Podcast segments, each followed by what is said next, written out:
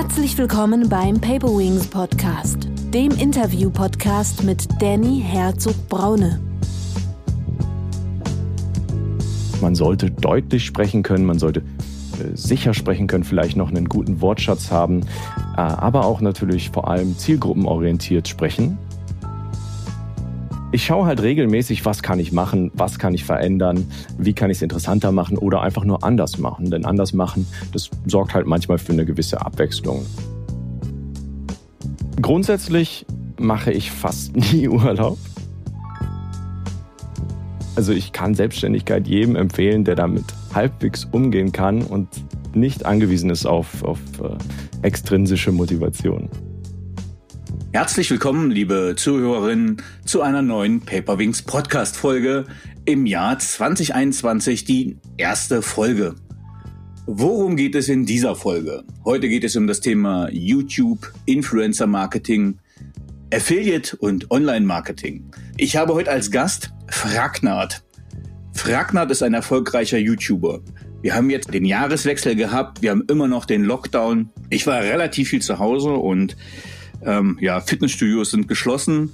Und was mache ich dann, wenn ich mal nicht ein Buch lese, um ja ein bisschen zu entspannen? Ich spiele tatsächlich ganz gerne auf meiner Konsole. Und äh, da ich mir ganz gern mal Tipps hole, wie kann ich am besten spielen, wie funktioniert das, wie gibt's Tipps und Tricks und bin ja auch immer auf einem Weg der Effizienz. Das heißt, wie gebe ich jetzt zum Beispiel Geld aus, nicht nur im äh, privaten und beruflichen Bereich, sondern dann auch quasi im Games-Bereich, ähm, recherchiere ich ganz gern und gucke mir Tutorials an. Und dabei bin ich auf Ragnard gestoßen. Fragnard ist äh, Stefan und Stefan habe ich heute als Gast. Mir haben seine Videos einfach sehr zugesagt, weil sie gut produziert waren, gut aufbereitet waren, witzig waren und tatsächlich auch das gebracht haben, was ich haben wollte. So ein bisschen Tipps und Tricks zu der Spielewelt. Das Thema ist heute, wie gelingt Influencer Marketing. Ich habe gesehen, dass äh, Stefan oder auch Fragnard genannt äh, sehr erfolgreich ist und einfach richtig viel Inhalte produziert und das in einer Qualität, die mir sehr gut gefällt. Selbst gestern Abend, als ich dann ja mit meinem Netflix durch war, äh, habe ich noch gesehen, wie er auf Twitch äh, aktiv war und gespielt hat. Wie sieht das Leben eines YouTubers aus? Was ist YouTube? Kann man damit Geld verdienen? Um all das soll es in dieser Folge gehen.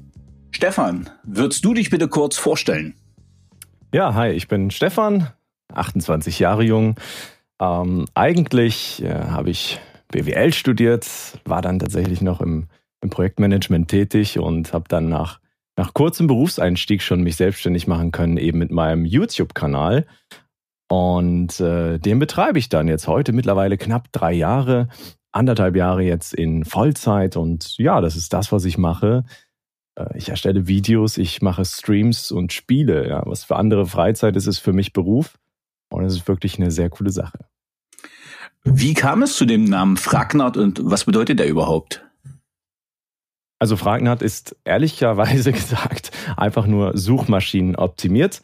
Ja, es ist eine Ableitung eines alten Gamer-Tags von mir, so nennt man das. Ja, das ist so ein, so ein fiktiver Name, den man sich selbst gibt. Und äh, der war allerdings schon mehrfach vergeben auf YouTube. Da gab es mehrere hundert Einträge sogar unter diesem Namen und den habe ich dann abgewandelt in Fragnard. Ja, und äh, viele fragen sich natürlich, was bedeutet das überhaupt? Das löst so in gewisser Weise nochmal einen Denkprozess aus. Man hat den Namen einfach mehr im Kopf, weil man es vielleicht auch nicht versteht. Ne? Es ist, es ist so ja, Suchmaschine optimiert tatsächlich. Ähm, und man findet nur mich, wenn man das eingibt. Das war mir einfach so das Wichtigste und alles andere war halbwegs egal.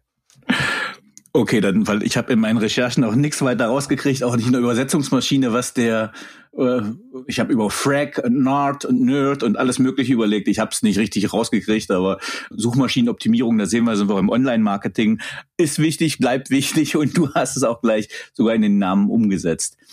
Wenn ich dich nach deiner Berufsbezeichnung fragen würde, was würdest du sagen, was du bist? Mhm. Also ich persönlich bezeichne mich eher als Content Creator. Also ich erstelle Inhalte, die ich dann online zur Verfügung stelle, im Regelfall kostenlos, also zu 99 Prozent. Und das klingt auch ganz cool. Wenn man jetzt das Ganze von der anderen Seite betrachtet, ist es natürlich dennoch ein Influencer-Dasein, was ich führe. Mein Steuerberater nennt das auch so gegenüber dem Finanzamt. Und äh, im Grunde ist es ja eine Meinungsführerschaft auf einem bestimmten Themengebiet, was halt ein Influencer nun mal ist. Und äh, deswegen kann man das ruhig sagen. Ich persönlich nenne es einfach lieber Content Creator, weil Influencer so ein bisschen negativ behaftet ist und äh, viele sich halt eben auch negativ beeinflusst fühlen, mit Werbung zugebombt. Das ist halt das, was man eher damit verbindet, irgendwelche Rabattcodes, die einem um die Ohren geklatscht werden und nicht irgendwie was Positives, dass jemand zum Beispiel Inhalte erstellt, sondern eher der Effekt dieser Person. Jetzt wäre ja das Spannende bei Influencer-Marketing, ich meine, ab wann wird es negativ? Ähm, Influencer sind im Gegensatz ja zu Journalisten nicht quasi ja, zu den journalistischen Richtlinien unterworfen. Und die Frage ist ja, wie objektiv ist das, was man quasi macht? Wo würdest du sagen, was ist, also ich nehme mal das Beispiel, die Videos, die ich gerade von dir schaue, sind äh, von äh, sind Spieleausschnitte aufbereitet, zum Beispiel von Ubisofts Assassin's Creed Valhalla. Und du stellst das Spiel ja vor. Jetzt stellst du auch vor, okay, das Spiel ist zum Beispiel beim Julefest ist ein neues Update gewesen, das ist total verbuggt. Und dann ist ja die Frage, wie offen kritisierst du zum Beispiel Ubisoft, wie offen gehst du Fehler an, äh, wie promotest du das? Gibt es da so ein Gefühl, wo du sagst, okay, das ist für mich die linke rechte Grenze, das kann ich kritisieren, das sollte ich kritisieren, weil es ja um die Glaubwürdigkeit gegenüber deinen Abonnenten geht. Wo würdest du sagen, äh, wo sind da deine Spielräume oder wo siehst du deine eigenen Grenzen? Ja, also als Content Creator, Influencer sind da die Grenzen tatsächlich komplett variabel. Es gibt Influencer, die sich darauf wirklich fokussieren, nur negativ zu kritisieren. Es gibt welche, die einfach alles positiv kommunizieren wollen. Und ich möchte mich eher dazwischen sehen. Also ich persönlich probiere immer ein gewisse, gewisses Maß an, an Kritik äh, immer mit zu kommunizieren, auch dass die Leute das eben immer, immer mitnehmen und auch als Learning aus den Videos ziehen dass man eben nicht alles mit rosaroter Brille sehen sollte, egal wer es einem präsentiert. Äh, nichtsdestotrotz ist der Grundtonus eher positiv. Also ich möchte den Leuten halt ein gutes Gefühl geben, dass sie halt nicht mit einem traurigen Gefühl aus dem Video rausgehen, was natürlich äh, echt schade wäre. Und da haben die Leute auch, glaube ich, weniger Lust, dann zurückzukommen. Aber diese Kritik, die ist enorm wichtig. Ja, du hast es schon angesprochen, für die Glaubwürdigkeit. Man muss Missstände aufzeigen. Das ist auf jeden Fall meine Aufgabe und das auch an den Publisher zu kommunizieren. In dem Fall zum Beispiel Ubisoft. Und ich weiß, dass sie das wahrnehmen. Ne? Also wenn ich jetzt etwas kritisiere, dann hat das auch wirklich für die Gewicht. Ja, die, die registrieren das, die geben das weiter an die Firmenzentrale. In, in deren Hierarchie wird das Ganze kommuniziert. Und dementsprechend ähm, ist es natürlich ein sehr wichtiger Bestandteil auch von Community-Pflege, ähm, die, die Meinung der Community mit aufzunehmen, auch weiterzugeben an Publisher und das Ganze ähm, sollte man nicht vernachlässigen, ja, wenn man vor allem glaubwürdig und auch noch Mehrwert produzieren möchte. Das ist ja immer das entscheidende Ding beim Erstellen von Inhalten, dass es irgendeine Form von Mehrwert hat. Und wenn ich alles toll finde, dann ist es das eigentlich nicht mehr. Also das, das finde ich einen guten und wichtigen Punkt. Also ich war ja, äh, ich bin jetzt als Berater und Unternehmensberater unterwegs und war vorher ja zum Beispiel selber für eine Software verantwortlich. Das war jetzt eine Praxissoftware. Ähm, aber da ging es ja auch um ja Stakeholder-Management, nenne ich es mal. Ähm, und du bist ja quasi so eine Art ähm, Stakeholder. Das heißt, du bist einer aus der Interessens- und Anspruchsgruppe und du bist natürlich an den ja, mit 125.000 oder ich glaube 126.000 Abonnenten waren es auf deinem Fragnat-Kanal ähm, kriegst du natürlich auch viel Feedback. Ich glaube, dir wird auch viel zugespielt und einfach was dann für die Produktentwicklung einfach relevant ist. Ähm, also ich meine, äh, ich jedes Mal, wenn ich jetzt die PlayStation über zwischen Weihnachten und äh, dem, ich glaube, dem 7. Januar angemacht habe, habe ich quasi ja betrunken in dem Spiel gestartet. Und damit meine ich ja meinen Charakter, äh, der über dieses Julefest quasi alkoholisiert und schwindelig schon gestartet hat. Das kann man natürlich dann nicht ähm, verheimlichen. Und ich glaube, das ist auch gut, wenn man das so kommuniziert. Und ich glaube auch der Ubisoft hat dann einen Mehrwert davon, wenn du das einfach kommunizierst und ja, das wirklich auch in die Produktverbesserung einfließt. Wie bin ich auf dich gekommen? Du hast äh, ein Video äh, auch gepostet. Das war jetzt kein Gaming-Video. Wir wollen ja sind ja hier kein äh, keine Spieleberatungs-Podcast, sondern du hast ein ein Video gelauncht über ein Jahr als YouTuber äh, oder hast du ein Fazit vom letzten Jahr gezogen. Und das, das fand ich sehr spannend, weil es um, auch um Selbstständigkeit geht. Und so ein bisschen da möchte ich reingehen. Du hast das nämlich am Anfang gut beschrieben, die meisten haben das Video nicht gesehen. Ähm, aber wie sieht ein typischer Arbeitstag von dir aus? Mhm. Ja, das ist eine ganz spannende Sache. Also meine Arbeitstage sind immer anders. Ja, also jeder Selbstständige weiß das. Man arbeitet teils auch auf Zuruf, ja, auch wenn nicht in einem direkten Arbeitsverhältnis abhängig ist man doch von externen Faktoren nicht losgelöst. Aber bei mir beginnt es um 7 Uhr, stehe ich dann tatsächlich meistens auf. Das ist recht früh. Ich weiß, andere Influencer-Kollegen, die äh, machen das um 10, 11, 12, je nachdem. Aber das ist ja das Tolle. Ne? Man kann sich so einteilen, wie man möchte, wann man am besten arbeiten kann. Ich check dann erstmal meine Mails, guck, was ist so passiert. Äh, gibt es irgendwelche Produktplatzierungsanfragen, gibt es irgendwelche News? Da check ich dann die, die Foren, ähm, die relevant für meine Themengebiete sind, um einfach nochmal zu schauen, was hat sich da verändert, hat sich was getan, was äh, der Community einen Mehrwert bietet, wenn ich das jetzt nochmal in Form von Videos aufbereite ähm, nachdem ich dann eben die News und, und Mails gecheckt habe, dann geht es tatsächlich ans Tagesgeschäft. Ja, das ist bei mir am Wochenstart. Standardmäßig nehme ich erstmal Videos auf, ne, die, beziehungsweise skripte die erstmal und dann nehme ich sie auf. Je nachdem, wie viel ich da schaffe, geht das Ganze eben bis in den Nachmittag hinein. Ja. Ich probiere dann wirklich in den ersten zwei Tagen der Woche äh, alle Videos aufzunehmen und zu skripten und sie anschließend dann den Cuttern zuzuschicken. Ja. Ich arbeite mit zwei Cuttern zusammen, die auch beide selbstständig sind und äh, schneide nur noch auf Bedarf. Also wenn wirklich jetzt Bedarf herrscht, dann, dann erstelle ich meine Videos nochmal selber komplett ja, zu 100 Prozent, wenn es einfach Zeitdruck gibt, wäre jetzt ein Beispiel. Oder wenn eine Sache, ja, ich habe es ja eben gesagt, manchmal auf Abruf, wenn, wenn irgendwas Relevantes am Abend passiert, sagen wir 21, 22 Uhr, dann erwarte ich nicht, dass da jemand noch mein Video schneidet, sondern man macht das dann schnell selber und lad es dann hoch, wenn es einfach zeitliche Relevanz hat. Denn das ist einfach oftmals wichtig in dem Bereich, wo ich tätig bin, einfach schnell zu sein und die Informationen eben schnell aufzubereiten. Ja bringt mich auch zu einer Frage, die hast du schon ein bisschen abgedeckt, aber mir geht das ja ähnlich, weil ich ja auch ganz viel selbst mache, aber bei mir war es ähnlich so, den Podcast schneiden, das habe ich am Anfang mir den Skill angeeignet und habe gesehen, ey, ich bin einfach wirklich langsam, es dauert lang, ich bin auch nicht so gut und seitdem ich dann einen Cutter habe, hier Shoutout an Nick quasi, ähm, der das dann auch für mich schneiden wird, das ist einfach viel besser, es ist viel schneller äh, und man ist auch dankbar, dass man das nicht noch auf dem auf dem Tableau hat, aber das leitet quasi trotzdem über zu der Frage, welche Skills sollte man als Influencer-Marketer oder YouTuber haben? Ja, also als Influencer-Marketer natürlich nochmal ein ganz anderes Skillset als als YouTuber selbst. Ne? Ähm, am besten sollte man da gut mit Influencern können und, und die gut einschätzen können, denn das sind teilweise richtige Divas. Ähm, Ja, das ist nun mal so. Also ich habe ja auch schon Kontakt mit vielen Influencern. Man connectet sich, man vernetzt sich auf, auf Streams oder trifft sich auf Events und man merkt ja, wie die Leute so sind. Und einige sind sehr bodenständig, andere sehr abgehoben, wie das halt auch normal die Gesellschaft widerspiegelt. Vielleicht ein bisschen äh, überproportional jetzt nochmal die Divas dann tatsächlich. Aber als YouTuber die Frage ist gar nicht so konkret zu beantworten, was man jetzt können sollte, muss da es so viele Möglichkeiten gibt, was für einen Inhalt man erstellen könnte. Ja, es kommt also auf die Zielsetzung an. Und jeder könnte theoretisch YouTuber sein, der ein Handy mit einer Kamera hat. Noch nicht mal das. Man kann ja auch einfach Text in einem Video verarbeiten. Ne? Also wie man das von früher kennt, irgendwie so ein Text und dann ein Urlaubsfoto. Aber wenn man jetzt so das Klassische, das ist auch was im Rahmen der populären Medien ähm, viel geteilt wird, beobachtet, dann ist es zum einen sprechen. Ja, man sollte deutlich sprechen können, man sollte äh, sicher sprechen können, vielleicht noch einen guten Wortschatz haben, äh, aber auch natürlich vor allem zielgruppenorientiert sprechen. Dass, dass die Sprache der Zielgruppe gesprochen wird und nicht völlig daran vorbei. Das ist ganz wichtig. Im, im Bereich von Videospielen sind das bestimmte äh, Termini, die da einfach benutzt werden können, sollten, müssen um einfach eine schnelle Kommunikation zu ermöglichen. Das ist ein essentieller Bestandteil, dass man einfach auf Augenhöhe ist und äh, vor allem natürlich die Inhalte. Ja, also die Inhalte sollten interessant sein. Das heißt, man sollte irgendwie eine Form ähm, von, von ja, fast schon Regisseur-Skills mit, mitbringen, um einfach mal einen Mehrwert bieten zu können, um zu wissen, wie kann ich was wann aufbereiten und wie kombiniere ich das, um ein schönes Produkt zu erstellen. Ja.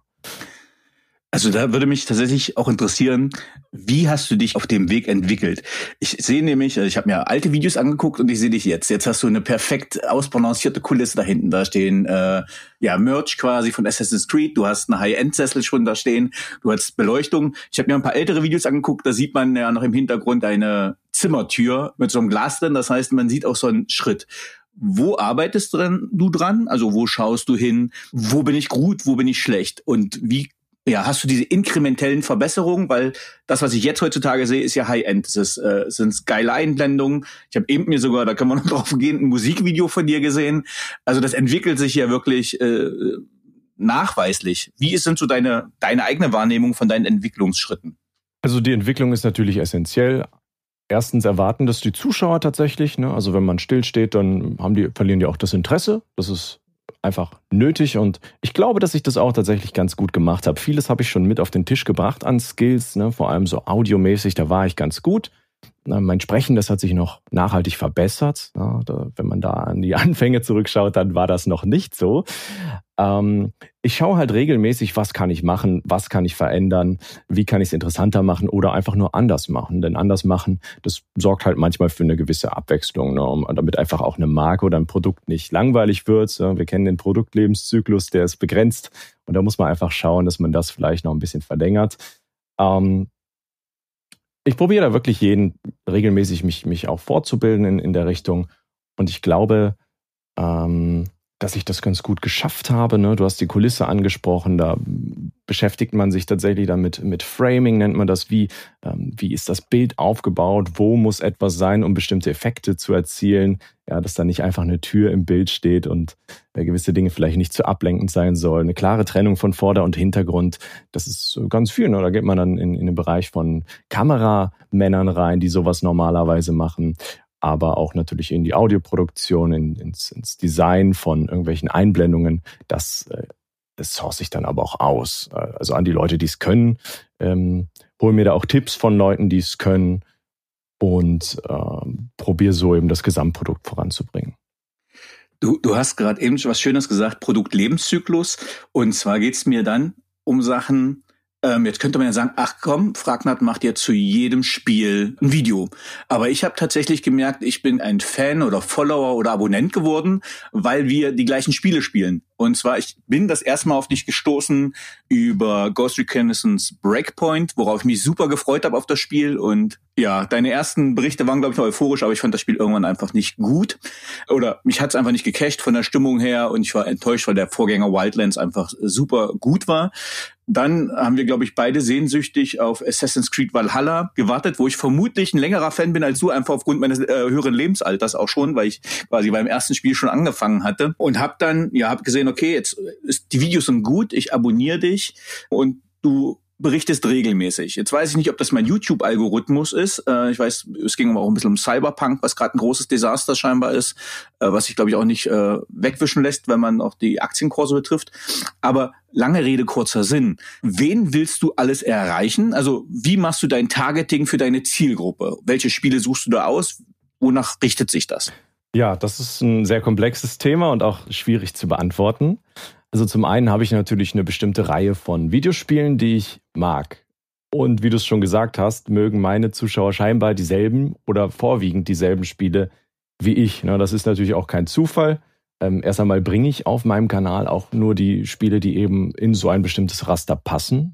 Ich habe natürlich auch noch abseits dessen andere Interessen, aber ich möchte, ich, ich richte das ja auf eine Zielgruppe aus. In diesem Fall sind es Leute, die vor, vorwiegend auf Spiele stehen, die alleine gespielt werden oder im kooperativen Modus, in einer offenen Welt, ne, ist oftmals ein großer Punkt und eben äh, ganz großer Fokus auch eben auf diesen altertümlichen Rollenspiel-Ding, äh, Fantasy, Drachen, vielleicht aber auch einfach realistisches Mittelalter. Sowas ist so mein Fokus. Und ähm, abseits dessen eben keine klassischen Multiplayer-Spiele, wie sie halt sehr populär sind. Ne? Fortnite, äh, um das einfach mal zu nennen, ist ja so ein Klassiker. Das ist halt auch eine Sache, wo die Zielgruppe von mir einfach das schätzt, dass es eben nicht bei mir kommt ja? und deswegen dann auch eben äh, auf meinen Kanal zurückgreifen, weil sie eben wissen, da werden sie davon in Ruhe gelassen und da wird es ihnen nicht um die Ohren geklatscht, wie auf sonst fast jedem Kanal. Ne? Das ist halt auch eine gewissermaßen eine Nische, die ich da für mich entdeckt habe, die sich glücklicherweise mit meinen Interessen eben deckt. Und das ist, ist ein großes Glück, äh, dass ich das so gefunden habe und auch so umsetzen kann. Ja. Also du würdest da auch schon sagen, du folgst einfach deiner Leidenschaft und nicht dem Marktpotenzial. Das heißt, also ich werde jetzt nicht als Beispiel Candy Crush, weil das keine Ahnung äh, x Millionen äh, Nutzer hat. Ich mache jetzt keine Candy Crush Tutorials, weil es einfach nicht meine Passion ist, auch wenn das einen Markt geben würde. Teils, teils. Also ich werde wahrscheinlich kein absolutes Nischenspiel bringen können, einfach weil ich davon lebe und davon auch leben muss. Ja, zumindest zum jetzigen Zeitpunkt ist es nun mal meine Existenzgrundlage und das muss Leute interessieren. Ähm, nichtsdestotrotz habe ich eben einfach auch das Interesse im, im Rahmen dieser populären Medien, äh, dieser populären Games und das deckt sich halt schon von allein. Es ist definitiv meine Leidenschaft, der ich nachgehe und äh, ich habe mir diese Spiele zu Anfang hatte ich da ja noch kein, noch kein Interesse daran, das zu monetarisieren. Die habe ich mir ja vorher schon ausgesucht, dass ich noch gar nicht dran gedacht habe, das Ganze eben als, als Businessmodell äh, weiterzuführen. Da fällt mir, ich habe letztens einen sehr guten Witz gelesen, äh, den will ich mal kurz einbringen. Mama, Mama, ich möchte Bankkauffrau werden. Sagt die Mama, nächster Kind, du machst was Gescheites, du übernimmst den YouTube-Kanal von deinem Vater. Äh, so. Und das fand ich äh, ja super witzig. Du hast gerade gesagt, Influencer-Marketing ist auch ein bisschen negativ behaftet, aber das wandelt sich auch, wenn man sieht, wie die großen Plattformen äh, ja allmächtig werden, wie digitale Kompetenzen immer notwendiger werden, äh, wo man sagen müsste, man müsste eigentlich auch programmieren können. Du beherrschst ja auch unterschiedliche ja, Bearbeitungssoftware, alles was dazugehört. Und du hast eben schon gesagt, es ist ja auch ein Geschäftsmodell. Aber wie monetarisiert man sich über YouTube? Ist das dann über Werbeanzeigen? Ist das Affiliate-Programme? Also wo kommen die unterschiedlichen Zahlungsströme her, damit sich das rentiert? Ja, also da gibt es vielerlei Einnahmequellen. Ähm, man könnte das Ganze staffeln. Äh, klassischerweise äh, gibt es ja auf YouTube die Möglichkeit, ein YouTube-Partner zu werden. Und da kann man dann eben Werbeeinblendungen im Rahmen der Videos schalten. Ne? Da entscheidet man nicht über die Werbung. Ne? Man sagt, gibt einfach nur YouTube die Möglichkeit, hier ist mein Video, schalte dort Werbung, wenn du möchtest. Und äh, das ist eben so dann im Rahmen von YouTube eigentlich immer die Haupteinnahmequelle von äh, YouTubern. es gibt natürlich welche, die es anders monetarisieren als als Beispiel zum Beispiel, man erstellt äh, Videos ohne Werbung und wirbt aber indirekt für sein Produkt. Coaching-Unternehmen machen das sehr, sehr gerne, sie eben solche Online-Inhalte einstellen, die als Werbung für andere Produkte dienen. Ähm, das ist äh, die primäre Einnahmequelle, wie gesagt, bei mir, diese äh, einfachen geschalteten Werbungen, die Werbeblogs, die Unternehmen eben kaufen können bei YouTube, die dann da eingestellt werden. Punkt Nummer zwei wären dann die Einnahmen aus Streams. Da gibt es einmal die Möglichkeit zu abonnieren. Das ist dann ein regelmäßiger monatlicher Betrag, den die Leute einem äh, geben. Wie so ein Netflix-Abo kann man das ganz gut darstellen. Die wissen, es kommen regelmäßig Streams und äh, sie unterstützen mich, damit ich das halt eben weitermachen kann. So eigentlich relativ logisch. Und dann gibt es noch diese äh, sogenannten Spenden. Das ist immer ganz spannend. Als mein Steuerberater das Wort Spenden gehört hat, da wurde er schon mal hellhörig. Ähm, es ist aber tatsächlich keine echte Spende, sondern es ist eigentlich, ja, es ist eine Zuwendung eben, äh, die im Rahmen von Streams gegeben wird. Meistens werden, werden als Gegenleistung dann so, man, man liest die Nachricht vor, es wird eingeblendet und äh, ja, wenn man eine Frage hat, wird es dann halt bevorzugt behandelt. Ne? Also wenn man halt mehrere hundert bis tausend oder tausende Zuschauer mal hat, alles schon vorgekommen, dann kann man natürlich, muss man irgendwie auswählen und das erleichtert den Auswahlprozess definitiv dann. Ja, also das finde ich auch ganz spannend. Ich kenne, ich nutze Twitch nicht, ich kenne es auch nicht groß, weil ich dann einfach wirklich auf YouTube äh, mir gezielt einfach Sachen raussuche. Äh, du hast aber in den Videos gesagt, dass du eigentlich nicht mehr Spaß, aber du hast viel Spaß dran und willst das eigentlich ausbauen. Ähm, also was ist Twitch? Äh, wie funktioniert es? Und Punkt. Ja, nächsten Fragen folgen dann. Ja, also Twitch ist äh, von Amazon. Das ist eine Streaming-Plattform, die erfolgreichste Streaming-Plattform der Welt derzeit. Ich glaube, die haben 80% Market Share, vielleicht sogar mittlerweile 90%. Der einzige mögliche Konkurrent wäre dann noch YouTube. Der, der entscheidende Unterschied zwischen Twitch und YouTube, und ich glaube, so kann man die Plattform am besten ähm, erfassen. YouTube bietet Videos on Demand, ne? also du erstellst Videos und gehst für Videos auf diese Plattform. Auf Twitch findest du nur Livestreams. Das heißt nur direkte Interaktion mit Streamern. Die Leute gehen da wirklich konkret dafür hin. Es hat zur Folge, dass du auf den Streams auf Twitch eine erheblich höhere Verweildauer von Zuschauern hast, weil sie konkret dafür dorthin gehen. Während auf YouTube, wenn du dort zum Beispiel streamst, ähm, da kommt so eine gewisse Laufkundschaft vorbei, die einfach nur sieht, oh, er ist, ist online, ich, ich gucke mal kurz rein. Und das ist natürlich negativ für die Statistik, wenn jemand mal kurz reinklickt, weil der Algorithmus dann erfasst, oh, es könnte sich um Clickbait handeln. Bedeutet, Titel war attraktiv, Thumbnail war attraktiv, aber der Inhalt dann nicht mehr. Und deswegen ist Twitch als Livestreaming-Plattform derzeit sehr viel besser geeignet und als Streamer auch besser zu monetarisieren. Jetzt frage ich mich, ähm, wenn du, ja, ich habe, wie gesagt, gestern warst du live und das war war, glaube ich, 11 Uhr abends. Du, wenn du Content kreierst, kannst du ja deine Zeitplanung einfach besser machen. Sagst, okay, Montag, Dienstag äh, nehme ich auf, dann wird geschnitten, dann, keine Ahnung, publishes. Wenn du aber live online gehst, wie hast du, wie machst du dann dein Zeitmanagement? Also, wie arrangierst du das, dass du sagst, okay, jetzt wird es aber Zeit, ins Bett zu gehen, dann sagst du, nee, jetzt geht's aber nicht, weil jetzt habe ich gerade, keine Ahnung, 20.000 Leute, die zuschauen. Wie kann man sich das vorstellen? Mhm. Ist mir eingangs sehr schwer gefallen. Also wirklich dann, wenn du halt Leute hast, die sagen, ach komm, zehn Minuten noch. Ich glaube, anfangs ist man dafür relativ empfänglich. Mittlerweile schaffe ich das ziemlich gut. Ne? Ich habe dann meine festen Zeiten, Dienstags, Donnerstags, Sonntags, 20 bis 22 Uhr. Manchmal überziehe ich dann, so wie gestern. Ja, und da wird es dann kritisch. Es, es gibt immer einen Grund zu überziehen. Und die muss man halt eben dann ein bisschen eingrenzen, ein bisschen in Zaum halten. Ich habe das Glück, dass ich einfach eine Partnerin habe, die früh raus muss und so habe ich nochmal äh, einen externen äh, Impuls, da einfach den Stream auszuschalten, so, weil ich sagen kann, ey, äh, sie braucht ihren Schlaf. Ne? Bei mir, es ist ja wirklich relativ egal, wann ich schlafe und, und wann nicht. Äh, Hauptsache, ich kann meine, meine Deadlines einhalten, die ich mir selbst gesetzt habe. Und äh, ja, es ist einfach Disziplin, das dann auch wirklich auszumachen. Also das ist auch noch mal ein spannender Punkt, den hast du auch in deinem Video angesprochen. Da ging es auch um das Thema Urlaub und Selbstständigkeit. Und ja, wenn ich äh, angestellt war, kenne ich das, okay, da freut man sich aufs Wochenende, da versucht man auch mal äh, Wochenende Wochenende sein zu lassen oder Feiertag ist dann auch mal Feiertag. Aber als Selbstständiger ist man ja irgendwie wie, wie als Student, äh, man kann immer alles machen und immer nichts machen. Äh, und man ist nur sich gegenüber selbst äh, Rechenschaft schuldig. Da sind zwei Fragen drin. Wie kriegst du es hin, dass du sagst, okay, jetzt mache ich auch wirklich Urlaub? Oder was sagst du, was ist einfach wichtig, da kann ich keinen Urlaub machen? Ja, also grundsätzlich mache ich fast nie Urlaub. Ich hatte jetzt wirklich äh, vor ein paar Wochen meinen ersten Urlaub seit drei Jahren, seitdem ich das mache.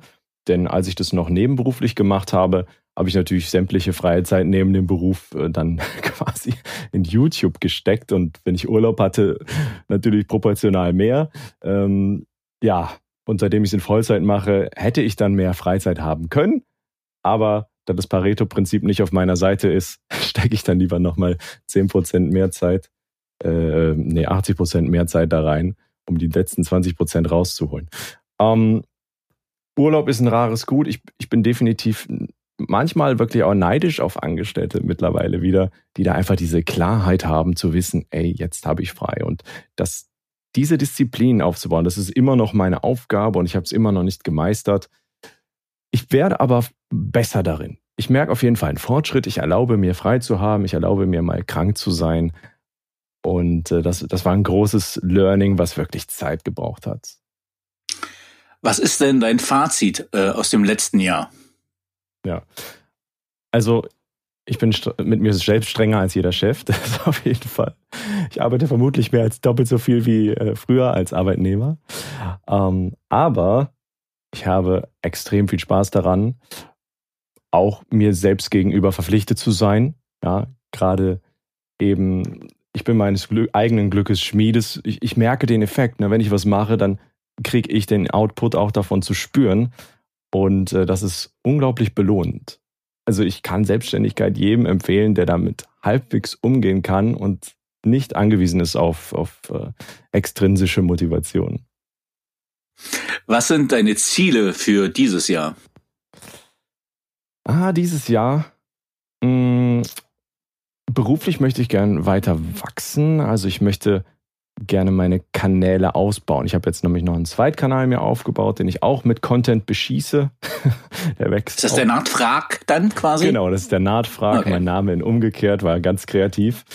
Ähm Was ist das Ziel? Ich hatte den Eindruck, der eine soll seriös sein und der andere, du hast irgendwas über Glitches gesagt oder genau. ähm, also wie differenzierst du das genau? Also der Hauptkanal, der ist so ein bisschen ernster zu nehmen. Da kommen die meiner Meinung nach auch wichtigen oder wichtigeren gefilterten Inhalte, während auf dem Zweitkanal alles, worauf ich Lust habe. Ne, das ist so ein bisschen Selbstverwirklichung. Das kommt mir gerade in den Sinn. Alles klar, dann kommt das. Ähm, es ist völlig unerheblich, was da kommen könnte und äh, das kommuniziere ich so und demnach kann man auch nichts wirklich erwarten. Ja. Ähm, das gibt mir aber so eine gewisse Form von, von Selbstverwirklichung nochmal, ja, auf anderer Ebene und macht unglaublich Spaß. Ich, ich wollte gerade sagen, ich glaube, du hast auf deinem Hauptkanal hast du 126.000 und auf dem äh, Nahtfrag 25.000 Abonnenten. Auf dem Hauptkanal sogar mittlerweile hab. über 160.000, ja. 160.000, krass. Gibt's da, äh, wo du sagst, da gibt's ein Open End einfach, also wo du sagst, keine Ahnung, es gibt zwei Millionen Assassin's Creed äh, User in Deutschland. Oder auch genau, willst du ins Englischsprachige auch irgendwann wechseln, weil du sagst, oh, da gibt's einen größeren Markt? Also mein Englisch ist gar nicht schlecht. Ja, also auch im Rahmen meines Studiums bin ich damit mit, den, mit der besten Note bewertet worden. Aber ich glaube, dass ich einfach wesentlich besser Deutsch spreche und mich da besser ausleben kann. Also englischsprachig ist für mich jetzt kein Markt, den ich dieses Jahr erobern möchte. Ich sage niemals nie. Es bietet hohes Potenzial, aber es hat natürlich auch eine enorm große Konkurrenz und da muss ich mich dann schon sehr, sehr gut und sehr gezielt positionieren, um überhaupt eine Chance zu haben. Den Markt werde ich wohl kaum durchdringen können. Da brauche ich eine, eine, eine, spezifische Strategie, um irgendeine Nische auszufüllen. Ähm, ja, aber für dieses Jahr habe ich mir noch als, als Ziel einfach mal gesetzt, auch ein bisschen ähm, Prozesse automatisieren. Ja? Vielleicht noch mehr outsourcen, lernen, Dinge weiter aus der Hand zu geben, nicht nur den Videoschnitt und da einfach dann mehr Zeit für die Inhalte zu haben. Das genau, das würde mich auch noch interessieren. Du musst eigentlich auch analytisch herangehen an bestimmte Sachen. Zumindest ist das dann irgendwie mein Anspruch als Abonnent oder Betrachter, wenn ich sage, okay, jetzt baut er sich gerade eine Rüstung zusammen und das ist ja basierend auf Werten. Äh, und jetzt sagst du, okay, das sind, äh, da bin ich dann übrigens lost gewesen, da bist du mich verloren über Crits. Also du hast so viel Fachsprache gehabt, dass ich als Normal-User nicht mehr mitgekommen bin. Ist das Crit Damage und also ja klar, man kann es übersetzen und man kann es verkürzen, aber aber wenn du in diese Analyse reingehst, also in die Analyse von Rüstungen etc. Was sind deine Quellen? Wie erarbeitest du das und welchen Zeitansatz investierst du da? Das Gute ist, dass ich so lange schon Videospiele spiele, das war für mich einfach, es ist quasi, es, es liegt auf der Hand. Ne? Das ist so mein, mein, meine Analyse an der Stelle. Es ist Logik. Ja? Und so, mit diesem okay. Vorwissen kann ich das dann kombinieren. Ne? Die, die Termini, die ich verwende, die sind oftmals sehr spezifisch. Und ja, wie du schon sagst, ich hole nicht immer jeden damit ab. An manchen Stellen habe ich einfach zu viel Fachsprache. Das Feedback kriege ich auch gelegentlich. Mein Ansatz ist es, das meistens dann zu erklären, aber manchmal vergesse ich es so, ne, weil wenn ich jetzt sage, Crit Damage, das ist kritischer Schaden, das ist der Schaden, der eben erhöht wird, wenn ein kritischer Treffer eintritt. Und ähm, ja, es, es sind eigentlich nur Wenn-Dann-Funktionen. Okay. Ähm, welche Fähigkeit bzw. Fertigkeit möchtest du gerne haben, die du noch nicht hast? Ich würde gerne Aktien äh, sicher handeln können. Ja, also das ist ein Wissen, was ich mir gerne noch aneignen möchte, eine Fähigkeit, äh, die ich erlernen möchte, da wirklich äh, traden zu können, denn als Selbstständiger, hatten wir ja eben schon angeschnitten, äh, hat man ja im Regelfall keine Rente so. Und äh, das sehe ich zum Beispiel als Möglichkeit, in, in Unternehmen zu investieren und mir das dann eben später auszuzahlen oder als Dividende. Das ist ein Thema, das möchte ich gerne lernen. Ja. Ich glaube, da hängt viel dran. Also es gibt jetzt hervorragende Online-Aktienprogramme, wo man das relativ einfach machen kann. Äh, ich selber bin, glaube ich, in so einer Tesla-Gruppe bei Facebook, wo ich das einfach mal ganze Zeit beobachte. Ich glaube, da gehört auch ein bisschen Erfahrungswissen zu. Wir haben jetzt beide betriebswirtschaftlichen Hintergrund. Aber ja, ich glaube, das äh, macht schon Spaß. Ich habe mal, ich habe mal einen Freund gehabt, der hat äh, Nachbarn, der war Unternehmensberater, der hat GTA 5 gespielt. Und ich finde ja bei den Open-World-Spielen immer sehr spannend, wer spielt wie. Also man hat ja unendlich Möglichkeiten gefühlt äh, und der eine äh, nimmt sich halt die virtuelle Waffe und überfällt ganz schnell wen und er hat sich quasi oben äh, in sein virtuelles Zimmer gesetzt und hat die ganze Zeit Aktien gehandelt in dem Spiel. Und das fand ich total witzig, weil er irgendwie nach äh, zwei Tagen hatte er schon mehrere Millionen, aber nicht durch irgendwelche Raubzüge, sondern tatsächlich einfach durch Aktienhandel. Ja, also äh, finde ich spannend und ich glaube, wenn man da so ein bisschen äh, sich reinarbeitet, kann man da viel lernen. Wie bildest du dich weiter? Ja, also äh, bei mir sind es primär zwei Dinge. Ja, einmal äh, Videos und Videokurse. Ich erstelle nicht nur Videos, sondern ich genieße die auch wirklich. Ja, das ist ein Medium, was ich sehr schätze und ich glaube auch deswegen produziere ich selber, weil ich das als sehr, sehr coole Möglichkeit erachte. Und gerade im Rahmen von YouTube, es gibt so viele Fachleute da draußen, die ihr Wissen kostenlos weitergeben, äh, einfach aufbereitet, für Laien verständlich. Und deswegen greife ich sehr, sehr gerne darauf zurück. Ich finde, es ist eine tolle Chance, und äh, ja, klar, so Videokurse, ne, die sind äh, noch besser aufbereitet, gerade dann, wenn sie Geld kosten. Ich habe mich zum Beispiel im Bereich der Tontechnik in Kameratechnik und so weiter gern fortgebildet. Creative Life kann ich da zum Beispiel empfehlen. Äh, sehr, sehr coole Sache. Und natürlich dann das andere große Ding sind für mich Fortbildungen. Ich mache jetzt gerade zum Beispiel so eine Ausbildung, Fortbildung zum Mediensprecher, wo ich nochmal so ein bisschen sprechen lerne. Und äh, das Ganze dann eben von Coaches. Ja, das sind so meine zwei Sachen. Das ist ja, glaube ich, auch ganz spannend, weil du hast ja auch in deinem Video gesagt, wie bist du überhaupt da hingekommen zum YouTube? Das war ja über äh, Online-Spiele. Ja, oder erzähl selbst, wie bist du dazu gekommen? Ja, also ich habe eigentlich tatsächlich einen Bedarf gesehen. Ne? Also ich, ich habe geguckt, was gibt es so, habe im englischen Markt da auch viel konsumiert, ähm, gerade zu den Spielen, die ich selbst gespielt habe und habe da einfach eine Lücke gesehen auf dem deutschen Markt. Das war eine Lücke, die war nicht ausgefüllt. Habe ich natürlich als Chance auch für mich gesehen. Mir zugute kam dann eben an der Stelle, dass ich einfach ähm, audiotechnisch einen Hintergrund hatte, habe hab mir das selbst ähm, äh, über Jahre noch beigebracht vorher und war eben in der Lage, dann direkt das in Form von Videos umzusetzen. Also habe ich gedacht, ey, diese Lücke, vielleicht ist das deine Lücke, äh, es doch einfach mal. Und ja, es, es hat sich tatsächlich so herausgestellt, dass dass das genau mein Spot war. Ne, also ich bin auch vom Konsumenten selber eben zum Produzenten geworden. Okay, ja, worauf ich hinaus wollte, und das fand ich ja auch bei deinen Videos so toll, weil du ja wirklich eine sehr schöne Stimme hast, die man sehr gut anhört. Und dass du gesagt hattest in deinem Video, äh, ja, du hast halt online gespielt und alle haben schon gedacht, du bist YouTuber, weil du schon so, so moderierend äh, sprichst und schon drin bist. Äh, deswegen äh, finde ich cool, dass du Coaches nimmst und das nochmal weitermachst, aber du, man merkt das ja schon, dass du wirklich sehr sehr sauber, sehr gut sprichst und auch äh, oft sehr gewitzt. Das ja. gefällt mir ausgesprochen gut. Vielen Dank. Aber ich habe lange gedacht, du bist Peter, du heißt Peter. Ähm. Ja. Den Running Gag habe ich ja nicht ganz verstanden mit äh, Peter Petersilie. Äh, ja, genau. Es ist, ich sage am Ende immer bis später und äh, ich reime halt immer den, den Namen, der auf meine Verabschiedung dann passt. Ne? okay. Welches Buch hat dich am meisten geprägt bzw. dein Leben beeinflusst? Also ich bin keine Leseratte, da muss ich ehrlich sein. Ähm, Im Rahmen des Studiums habe ich auf jeden Fall einiges gelesen. Das waren vor allem so, so Marketing-Wälzer, die ich dann ganz cool fand. Und die haben mich dann auch schon beeinflusst. Äh, zum Beispiel meine Marke kennst du vielleicht von Wala. Ähm, das war ganz cool. Viel über Branding gelernt. Ja. Und äh, da habe ich dann tatsächlich auch einige Learnings daraus gezogen. Ähm, was, was Branding angeht, ja, dass, dass Produkte immer ähnlicher werden, aber du musst nicht unbedingt besser sein als andere, du musst dich nur abheben von ihnen, dass du anders sein sollst, dass du dich so im Branding positionierst und, und äh, ja, emotionale Verbindungen aufbauen kannst. Das war ein großes Learning aus diesem Buch definitiv und es hat mich weitergebracht. Also du bist auch eher so ein Fachbuchleser, der sagt, okay, ich nutze mir halt gezielt die Lektüre, die mir quasi beruflich den Mehrwert bringt, um dann voranzukommen. Ja, also Unterhaltungsbücher, Romane äh, konsumiere ich nicht. Ja. ja, kann ich, bin ich komplett bei dir. Ich habe, glaube ich, auch hier 30 oder 40 Marketingbücher. Äh, vieles ist natürlich dann halt sehr viele Schnittmengen, aber man lernt äh, immer wieder was. Und ich glaube, so Personal Branding ist ja dann gerade als YouTuber ein wichtiges Thema. Das ist unglaublich wichtig. Habe ich eingangs auch extrem vernachlässigt und äh, mich dann vor einem Berg an Aufgaben gesehen. Aber langsam aber sicher macht man das dann halt. Ja, dann, dann habe ich eine zuspitzende persönliche Frage. Wer sucht deine Pullover aus? Ja, meine Pullover, die werden natürlich von mir selbst ausgesucht. Teils kriege ich die zugeschickt. Das ähm, wird dann ausgesucht, aber ich liebe ja Weihnachtspullover, hast du ja sicherlich gesehen.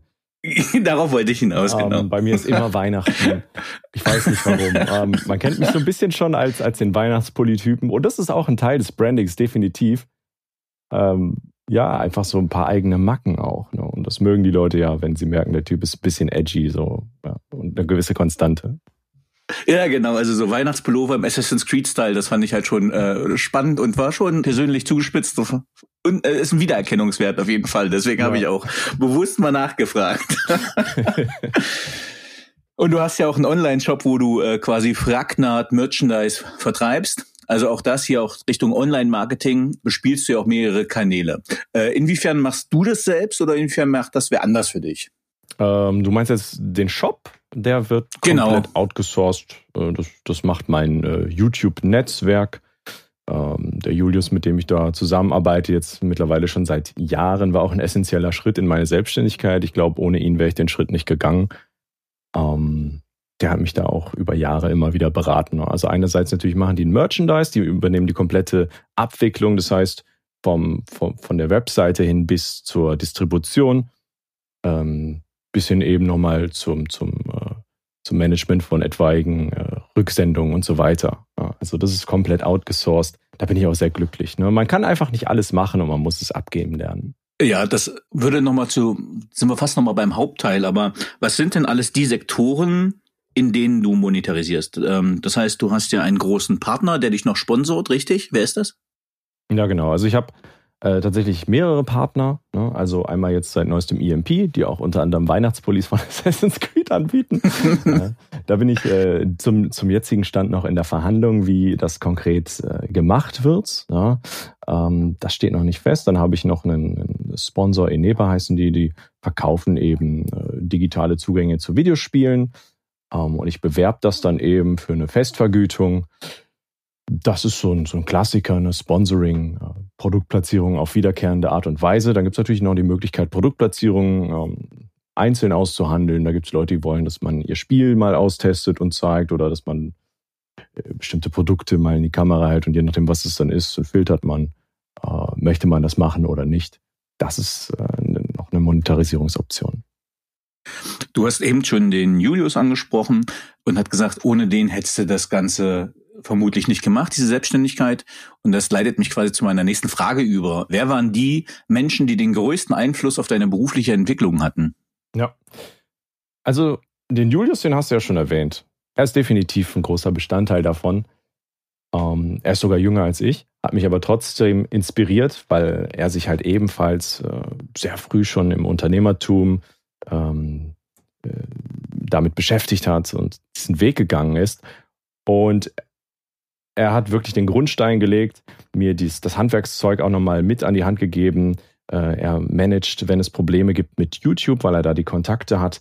Das war wirklich ein großer, großer Pluspunkt. Ne? Das heißt, wenn mein Kanal mal aus irgendeinem Grund gesperrt sein sollte, dann fällt ja meine, meine Lebensgrundlage weg. Er hat da die Kontakte, um das rückgängig zu machen. Das war definitiv ein großer Faktor.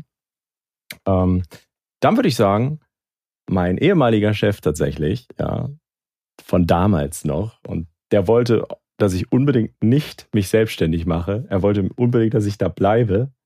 Und so hat er mich irgendwie indirekt umgekehrte Psychologie noch mehr motiviert, in der Selbstständigkeit reinzuklotzen und das zu machen. Ja, wir haben immer noch guten Kontakt. Ähm, und an letzter Stelle natürlich meine Partnerin, ähm, die alles mitmacht. Ja, also das ist ja ein extrem unsicheres Leben als Content Creator, Influencer es kann vom einen auf den anderen Tag theoretisch vorbei sein, aus Dutzenden Gründen, ja, sei es was Rechtliches, sei es eine Plattform, die abstürzt und, und, und. Und äh, das ist da auch noch ein wichtiger Baustein. Hätte sie es nicht abgesegnet, hätte ich es auch nicht gewagt. Viele Branchen sind ja durch Corona äh, eher geschädigt. Wie würdest du das sagen? Hat das einen Einfluss auf dein digitales Modell gehabt? War das eher vorteilhaft, war das nachteilhaft oder hast du da gar keinen Unterschied gemerkt? Das ist eine ganz spannende Frage, denn tatsächlich habe ich einen enormen Unterschied gemerkt mit den Lockdowns. Und zwar mhm. erstens sind die Aufrufe gestiegen. Also es haben wesentlich mehr Leute zu Hause gesetzen, gesessen und Videos konsumiert.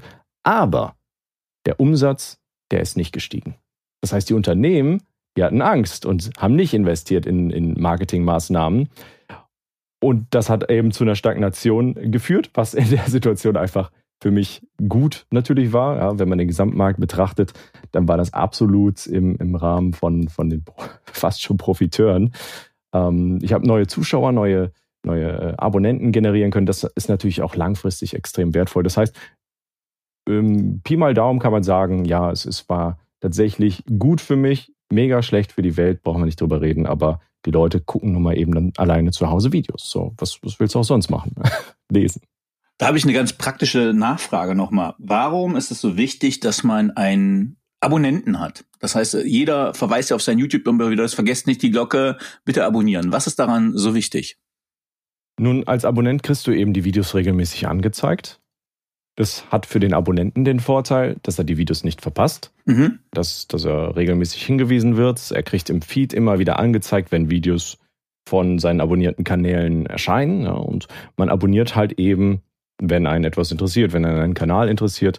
Man weist darauf hin im Call to Action, weil viele das tatsächlich vergessen. Ja, also es ist wirklich, ich habe das schon nachgewiesen in meinen eigenen Statistiken.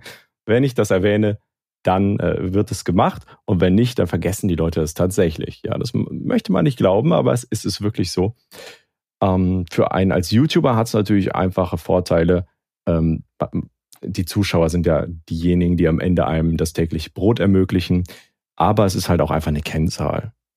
Es ist eine Kennzahl, um mit Unternehmen in Verhandlungen zu treten, um sich zu positionieren. Das ist, das ist die wichtige Zahl. Auch wenn es eigentlich nicht die wichtigste sein sollte, denn das sind die regelmäßigen Aufrufe, die man so hat. Mhm. Aber die Abonnenten sind so die Kennzahl, das sagt jedem was. Das ist die Reichweite, die dann einfach relevant ist. Genau. Wir hatten eben schon mal, hatte ich die Frage, wer den größten Einfluss auf deine berufliche Entwicklung hatte. Und dann würde ich jetzt mal überleiten zu einer anderen Frage. Wer sind deine ja, größten Mentoren, Vorbilder, Leitbilder, Orientierungspunkte und warum? Ja, so richtige Lichtfiguren habe ich da gar nicht. Also es gibt so ein paar Leute, wo ich mich dran orientiere, wo ich finde, dass sie bestimmte Dinge ziemlich cool machen. Zum einen ist das äh, der YouTuber Peter McKinnon das ist ein kanadischer YouTuber, der ähm, viel über Kameras und so weiter macht. Da habe ich mich unter anderem auch über Videoproduktion informiert. Und das hat mich extrem geprägt, weil er Personal Branding mit Infotainment perfekt verschmolzen hat. Also man hat sich zu seiner Person hingezogen gefühlt, ähm, hatte schon fast das Gefühl, man wäre mit ihm befreundet und lernt halt über Kameras was von ihm, was eben genau das war, was ich brauchte. So, und äh, ich finde, der hat das wirklich gemeistert, ist deswegen auch nicht, äh, nicht gerade unerfolgreich. Ja. Und da kann man sich immer gut was abgucken tatsächlich. Und zum anderen äh, finde ich Joey Sturgis echt beeindruckend. Das ist ein Metalcore, ja, also ein Unterbereich des Metals. Eine, mhm. Das ist so das, was ich höre. Äh, Audioproduzent. Und in meiner Audio-Production-Zeit, in meiner Tontechnik-Zeit, da habe ich ihn eben extrem verfolgt. Das war so ein bisschen erst er hat den amerikanischen Traum gelegt, aus seiner kleinen, äh, verschimmelten Garage in die größten Tonstudios der Welt. Das fand ich extrem inspirierend und hat mich auch motiviert, äh, auf, in meinen Bereichen Gas zu geben. Ich muss mich ganz kurz entschuldigen, weil mein Kater sitzt hier gerade auf meinem Dachfenster und mautzt die ganze Zeit. Deswegen gucke ich auch die ganze Zeit weg. Das siehst du nicht, oh weil ich einen virtuellen Hintergrund habe. Ich muss den ganz kurz mal reinlassen. Dann mal schnell retten. Na komm, komm, Digga. Und ich habe ganz viele Störquellen hier schon ausgeschaltet, aber der Kater ist einfach unberechenbar und äh, der mautzt dann die ganze Zeit. ich bin ja leider allergisch gegen Tierhaare. ja, der ist äh, sehr renitent, das merkt man dann im Homeoffice äh, nochmal mehr. Ähm, und wir kommen auch schon zur letzten Frage. Was möchtest du am Ende deines Lebens sagen können, erreicht zu haben? Das ist eine sehr einfache Frage. Ich möchte Spaß gehabt haben. Also ich möchte sagen können, du hattest Spaß in deinem Leben. Ich muss kein Monument äh, gebaut haben, ich muss mich nicht verewigen, die Nachwelt muss nicht an mich denken. Hauptsache, ich hatte eine gute Zeit. Das ist so das, was ich verfolge. Ja, und ich finde, das ist ein super Schlusswort. Äh, lieber Stefan, lieber Fragnard, vielen lieben Dank für das Gespräch und ich hoffe, du hast noch viel Spaß. Ja, danke schön. Vielen Dank für die Einladung.